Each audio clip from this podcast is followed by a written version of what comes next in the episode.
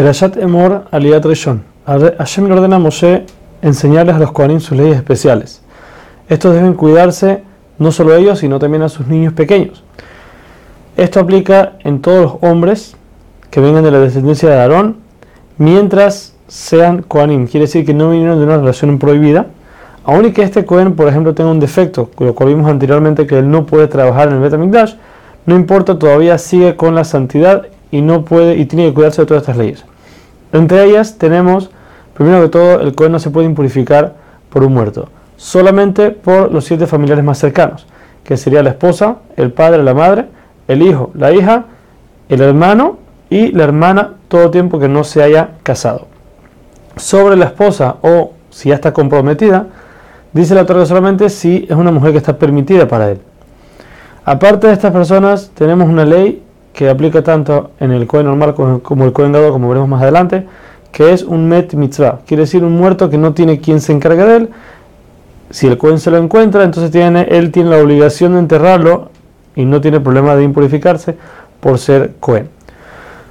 La Torah le dice aquí que no pueden hacerse eh, daños en la piel o en el cuerpo por luto sobre un muerto. Aunque la Torah ya lo dijo sobre todo el pueblo de Israel, entonces aquí nos da otro detalle, porque eh, cuando habló de Israel dijo que solamente no se podía hacer entre los ojos, quiere decir en la parte donde están los ojos.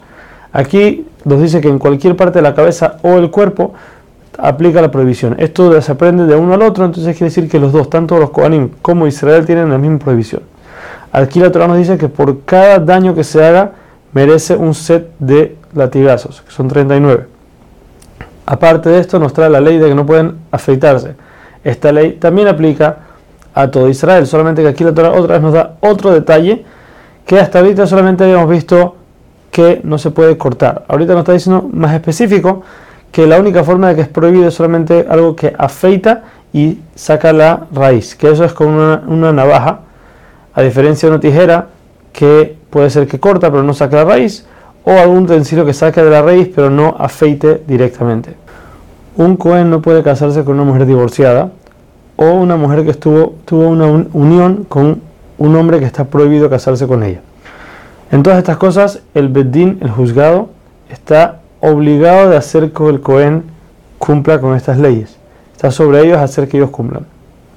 Aparte de esto, el, el Cohen merece, tiene el mérito de ser el primero en todas las cosas que tengan que dar un honor. Él tiene que ser el primero a la Torah. Cuando se va a repartir, él tiene que recibir primero, o él es el que dice la verajá primero que todos.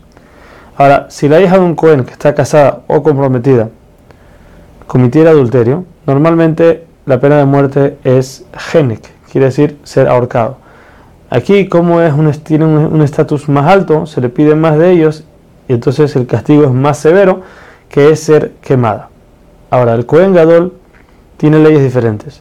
Él no puede impurificarse por ninguno de los familiares de ninguna manera. No puede rasgar sus ropas, como lo hace la gente que está de luto, no puede dejarse crecer el pelo, tampoco ni siquiera sale al Betamikdash para acompañar al ataúd, tiene que seguir trabajando como si nada pasó, ya que él tiene el nombre de Hashem encima de él, él está ahorita mismo en, su cargo, es representar a Hashem, por eso no puede hacer nada aparte de eso.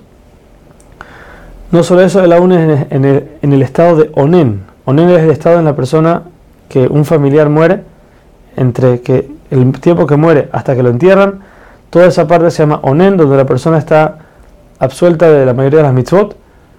Aquí el Kohen Gadol tiene que seguir trabajando aún en ese estado. Lo que no es así con otros Kohanim. Otros Kohanim normales, cuando están onen, no pueden trabajar en el Betamigdash. El Kohen Gadol solamente puede casarse con una mujer que nunca estuvo casada con nadie y cualquier y si llega a casarse con alguien que no es así, toda su descendencia se llama que está que es halal, quiere decir que está profanada de la que una.